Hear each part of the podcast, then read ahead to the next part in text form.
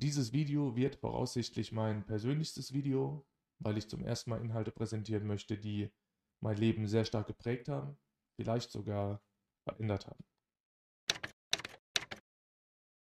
Ich habe in meiner Jugend ziemlich viel gezockt, primär um dieser Welt zu entfliehen, um meine negativen Gefühle zu verdrängen, um das mal in Perspektive zu setzen. Ich habe auf einem Charakter, also ich habe Rollenspiele gespielt und der eine oder andere kann sich vielleicht schon denken, welches äh, Spiel ich gespielt habe. Ich habe auf einem Charakter eine reine Spielzeit von 372 Tagen. Das sind über einen Zeitraum von circa vier Jahren, ja, sechs Stunden am Tag, zwölf Stunden, wenn man einen Tag nicht gezockt hat, 42 Stunden die Woche, also ein Vollzeitjob. Und mir war das auch zu dem Zeitpunkt schon bewusst und im Zuge dessen habe ich angefangen, Bücher zu lesen. Damals Bücher über den Mensch allgemein, würde ich sagen. Und retrospektiv könnte man definitiv sagen, das waren Bücher zur Persönlichkeitsentwicklung, um eben mir die Werkzeuge anzueignen, die ich brauche, um mein Leben zu reparieren, könnte man sagen. Und aus diesen Büchern, die ich im Laufe der Zeit gelesen habe, habe ich ein paar Highlights und eins davon will ich euch heute vorstellen. Der Disclaimer, extrem wichtig. Ich möchte hier keine ultimativen Wahrheiten oder den heiligen Kral präsentieren, ganz im Gegenteil, sind meine persönlichen Highlights. Und wenn die jemanden inspirieren, wenn die Inhalte jemanden triggern, wenn sie dich ansprechen, dann empfehle ich nur, lest dieses Buch selbst und verlasst euch nicht rein auf die Interpretation, die ich in diesem Video leiste. Es geht um das Buch Die vier Versprechen von Don Miguel Ruiz aus dem Bereich der Toltec Wisdom oder der Weisheiten der Tolteken. Die Tolteken waren oder sind ein Volk, die sich selber als die Männer und Frauen des Wissens bezeichnen, also Wissenschaftler und Künstler, die sich zur Aufgabe gemacht haben, altes Wissen zu erforschen und die Erkenntnisse, die sie gewonnen haben, zu erhalten. Und um das Ganze mal in einen zeitlichen Rahmen zu packen, wir sprechen hier vom 10. bis 12. Jahrhundert, also es ist schon 1000 Jahre her ungefähr. Und dementsprechend sind auch die Erkenntnisse, die die gemacht haben, schon etwas älter. Und die haben vier Versprechen formuliert. Und diese vier Versprechen, man könnte sagen, es ist das Pendant zu den zehn Geboten aus dem Christentum. Ich will niemandem zu nahe treten. Die zehn Gebote, um ein guter Mensch zu sein, könnte man sagen. Und die vier Versprechen, um ein glücklicher Mensch zu sein. Und es gilt, diese vier Versprechen sich selbst gegenüber zu halten, um eben ein glücklicher Mensch zu werden oder auch ein glücklicher Mensch zu bleiben. Das erste Versprechen. Verwende deine Worte mit Bedacht und sei untadelig mit deinem Wort. Wenn man ehrlich ist, das Wort untadelig ist ja ein bisschen nervig in dem Satz, weil es irgendwie unnötig geschwollen klingt und irgendwie nicht so 100% verständlich. Die meisten kennen vielleicht den Ausdruck Lob und Tadel. Und Tadel ist tatsächlich das Gegenteil von Lob, also mit jemandem schimpfen, jemanden kritisieren, jemanden zurechtweisen. Und wenn man dann den Satz nochmal liest, bedeutet er eigentlich, zieh über niemanden her, sprech nicht über andere Leute schlecht, betreib keinen Gossip, mach keine Fitner, um das mal in einem moderneren Ausdruck zu fassen. Das Besondere dabei ist, nicht über Leute zu sprechen, die nicht zugegen sind. Warum? Weil wir gerne unsere innere Wahrheit nach außen projizieren, weil wir unsere eigenen Unzulänglichkeiten gerne in der Welt suchen, ganz speziell in anderen Menschen, um eben von unseren eigenen Unzulänglichkeiten, von unserer eigenen Unzufriedenheit abzulenken. Und auf gut Deutsch gesagt, weil ich mein eigenes Leben nicht auf die Reihe kriege, suche ich jemand anderen, der vermeintlich noch weniger sein Leben auf die Reihe bekommt. Und bei dem bin ich sehr, sehr kritisch und mit einem erhobenen Zeigefinger unterwegs. Die Besonderheit ist aber eben, dass die Person nicht zugegen ist und die kann auch an der Situation dementsprechend gar nichts ändern. Sie bekommt im Grunde genommen diese Kritik, die mehr oder weniger Mittel zum Zweck ist, aber auch konstruktive Kritik sein könnte, gar nicht mit und ändert deshalb gar nicht. Und so ist es auch bei einem selbst. Es ändert überhaupt nichts, wenn man über andere Leute spricht, weil man über seine eigenen Probleme, über seine eigene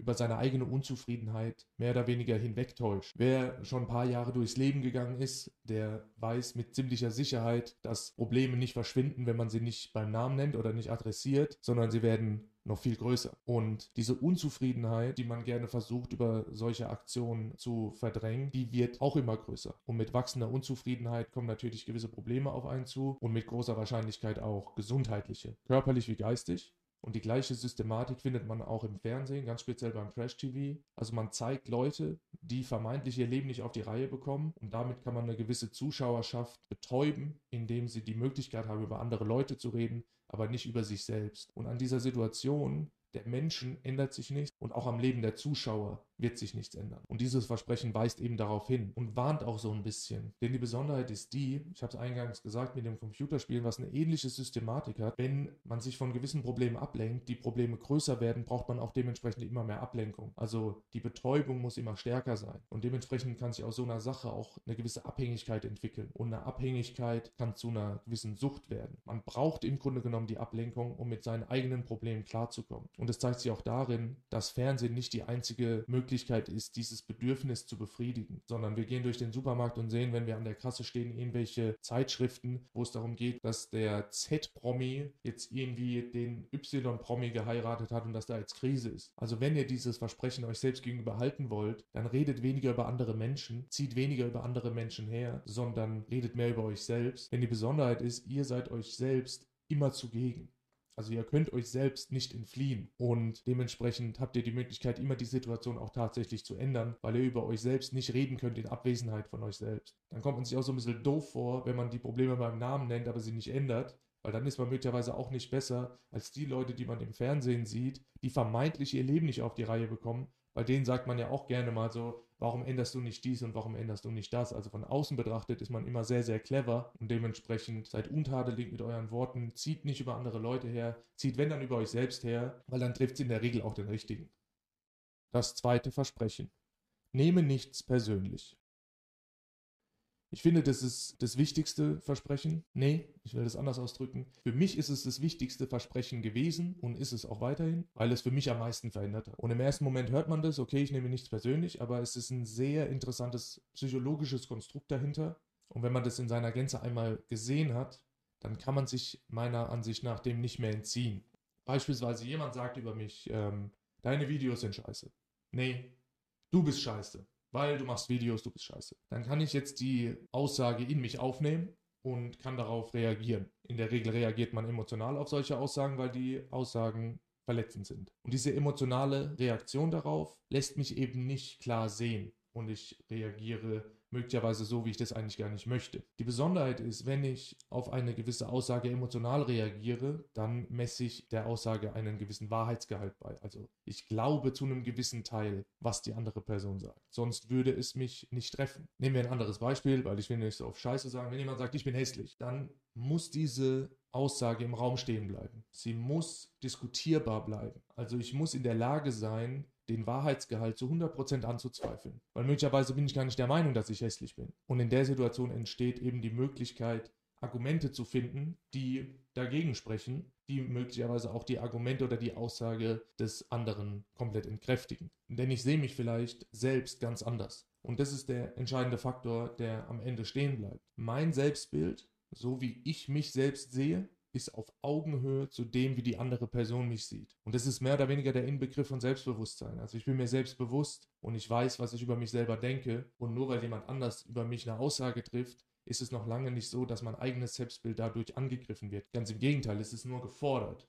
Und ich bin in der Lage, auf Augenhöhe dieser Aussage oder des Fremdbildes quasi zu begegnen. Ganz wichtig ist aber trotzdem noch zu sagen, dass ich möglicherweise auch ein negatives Selbstbild habe und jemand anders trifft eine positive Aussage und das geht quasi quer gegen mich und ich reagiere möglicherweise emotional darauf und kann dieses Kompliment gar nicht wirklich zulassen. Dementsprechend ist es auch trotzdem sehr, sehr wichtig in dieser ganzen Situation auch die Kritik zu einem gewissen Teil an sich rankommen zu lassen und die auch zu diskutieren und in Kommunikation zu treten und nicht grundsätzlich Kritik, ob das jetzt positive oder negative ist, komplett immer abzuwehren. Weil sonst hat man eben die Problematik, dass man möglicherweise selbstverliebt ist und auch selbstverliebt wirkt und einfach auch zu einem gewissen Teil unnahbar. Also wenn man dieses Versprechen sich selbst gegenüber wirklich halten möchte, dann geht es darum, eine Sache nicht persönlich zu nehmen, bedeutet nicht sofort alles zu glauben, was über einen gesagt wird, dass man sein Selbstbild auf Augenhöhe zu dem Bild, was andere von einem malen, hält aber dass man trotzdem es schafft, zu sich selbst ehrlich zu sein und auch, wenn eine Kritik einen gewissen Wahrheitsgehalt tatsächlich hat, diesen Wahrheitsgehalt auch tatsächlich sich einzugestehen und nicht alles grundsätzlich wegzurationalisieren und wegzudiskutieren. Das dritte Versprechen. Ziehe keine voreiligen Schlüsse.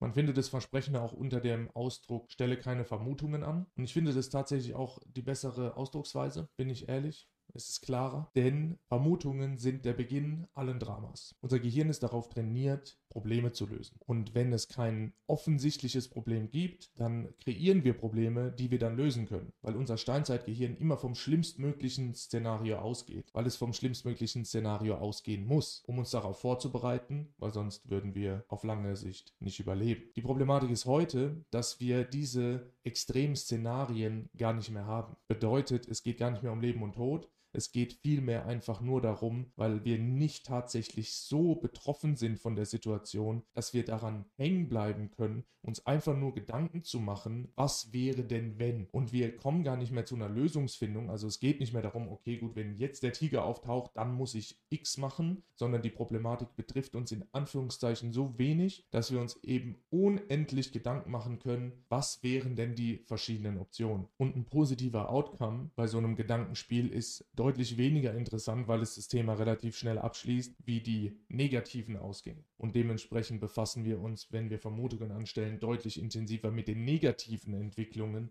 wie mit den positiven. Und dementsprechend häufen sich einfach die negativen Gedanken, wir sprechen möglicherweise irgendwann diese negativen Gedanken aus und tun die kund. Dann gibt es sozusagen wie so eine self-fulfilling prophecy, also wir erwarten zu einem gewissen Teil den negativen Outcome und erzwingen den möglicherweise dadurch auch. Es könnte wie so eine Affirmation wirken. Also eine Affirmation ist im Grunde genommen, ich rede mir gewisse Dinge selbst ein, dass ich sie am Ende auch so sehe. Also wenn ich nur das Negative in der Welt befürchte, dann sehe ich möglicherweise auch nur das Negative und deshalb trifft mich auch am Ende möglicherweise nur das Negative. Und dementsprechend sind Vermutungen der Beginn allen Dramas. Und deshalb ist dieses Versprechen so wichtig, keine Vermutungen anzustellen, sondern vielmehr seine Aufmerksamkeit darauf zu lenken, was tatsächlich Sache ist. Und möglicherweise auch die Schritte einzuleiten, um herauszufinden, was tatsächlich Sache ist. Weil wenn ich dieses Versprechen halten möchte, mir selbst gegenüber, dann geht es vielmehr darum, herauszufinden, ob tatsächlich ich die Wahrheit erfahren kann. Also dass ich die richtigen Schritte einleite, um wirklich dieses Szenario durchzuspielen zu erkennen, ich werde es nie wissen und dementsprechend brauche ich mir auch keine Gedanken darüber machen, weil es sowieso keine Rolle spielt, weil die Situation eh nie eintreffen wird. Das vierte Versprechen. Gebe immer dein Bestes. Leichter gesagt als getan. Vor allem, wenn man sich vor Augen führt, dass wenn man tatsächlich sein Bestes gibt, dass man sich damit kein Hintertürchen mehr offen lässt. Also man kann sich dann am Ende nicht sagen, okay, dieses Ergebnis ist im Grunde genommen nur deshalb so, weil ich ja eh nicht mein Bestes gegeben habe. Dementsprechend, wenn es dann zu einer Niederlage kommt, wenn es dazu kommt, dass man nicht das erreicht, was man erreichen wollte, trifft die Wahrheit doppelt, weil man tatsächlich sein Bestes gegeben hat. Und jetzt ist natürlich die Frage, okay, gut, warum gebe ich dann überhaupt mein Bestes, wenn ich mich selber nicht relativieren kann und wenn ich mir es damit selber nur noch schwerer mache. Die Besonderheit ist die, dass man sich nichts mehr vorzuwerfen hat. Es gibt keine Reue mehr. Man kann diese Situation in seinem Kopf nicht mehr weiter fortführen. Man kann nicht Vermutungen anstellen, was gewesen wäre, wenn man sein Bestes gegeben hätte. Und somit, weil Vermutungen der Beginn allen Dramas sind, hat man keine Kopfschmerzen mehr wenn es um eine gewisse Situation geht. Darüber hinaus geht man davon aus, man ist in einer Prüfungssituation oder in einer Vorbereitung auf eine Prüfung. Man hat Angst vor der Prüfung. Mit Verschwinden der Zeit steigt der Druck, mit erhöhtem Druck kommt die Panik und plötzlich ist man nicht mehr in der Lage zu lernen. Wenn man sich vor Augen führt, dass es nur darum geht, immer sein Bestes zu geben, braucht man nicht wirklich Angst zu haben vor dem Ergebnis der Prüfung. Weil wenn ich mein Bestes gebe und das Ergebnis ist negativ, dann habe ich mir nichts vorzuwerfen, weil ich offensichtlich einfach nicht bereit war, diese Prüfung zu bestehen. Und eine Prüfung ist ja dafür da, um festzustellen, ob man bereit ist. Und dementsprechend kann man auch mit dem Ergebnis seinen Frieden schließen, weil es tatsächlich die Wahrheit ist, weil es ein ehrliches Ergebnis ist. Und es verhindert ganz klar, dass man weiter darüber nachdenkt. Darüber hinaus sein Bestes zu geben, erhöht deutlich die Chancen, tatsächlich die Prüfung zu bestehen. Also die Panik wird sehr hoher Wahrscheinlichkeit weniger. Ich will nicht sagen, dass sie weg ist, aber sie wird weniger. Der Druck wird weniger, weil man sich ganz klar vor Augen führt, es gibt ein positives Ergebnis und es gibt ein negatives. Und wenn ich mein Bestes gegeben habe, dann sind in Anführungszeichen beide Ergebnisse in Ordnung. Und ich kann mit beiden Ergebnissen tatsächlich leben. Ich könnte nicht mit dem negativen Ergebnis leben, wenn ich nicht mein Bestes gegeben hätte. Also wenn man dieses Versprechen sich selbst gegenüber halten möchte, dann muss man einfach immer sein Bestes geben und sich bewusst sein, dass man am Ende, wenn alles vorbei ist, wenn man auf dem Sterbebett liegt, nichts zu bereuen hat und man wird in seinem Leben nichts ausgelassen haben. Um den Bogen zum Disclaimer am Anfang zu spannen, ich empfehle dieses Buch selbst zu lesen. Warum? Weil nochmal ganz andere Erkenntnisse aufkommen können, weil eine Interpretation vielleicht ganz anders stattfindet, weil die Informationen aus diesem Buch auf das eigene Leben angewandt vielleicht nochmal ganz andere Erkenntnisse schaffen. Und ihr seht, das Buch ist nicht dick. Ich würde mal sagen, ein langsamer Leser braucht da vielleicht drei, vier Tage dafür. Ein etwas schnellerer Leser oder ein sehr schneller Leser kriegt es bestimmt auch an einem Abend oder zwei durch.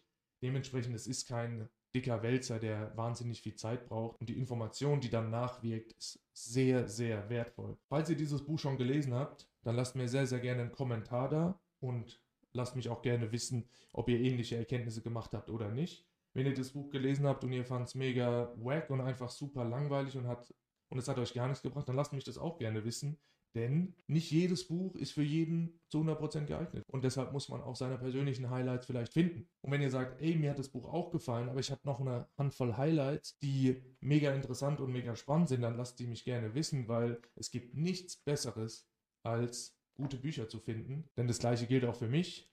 Lest mehr Bücher und hört niemals auf zu lernen.